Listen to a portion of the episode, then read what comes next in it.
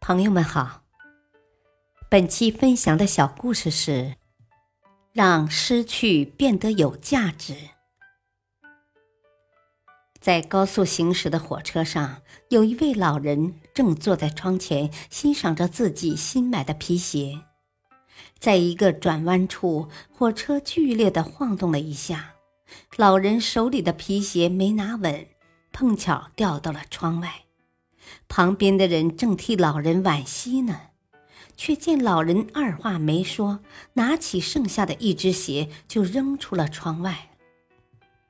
看到身旁旅客惊讶的表情，老人笑笑说：“哦，无论我花多少钱买的鞋，只剩一只，对我而言都没有用了。可是我把另一只鞋也扔出去，没准儿会被同一个人捡去呢。说不定他穿着正合适啊。”大道理。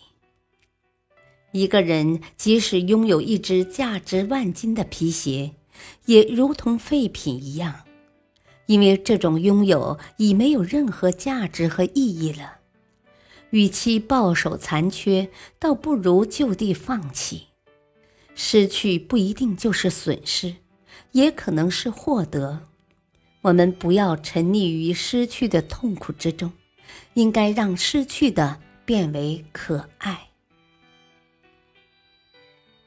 感谢收听，再会。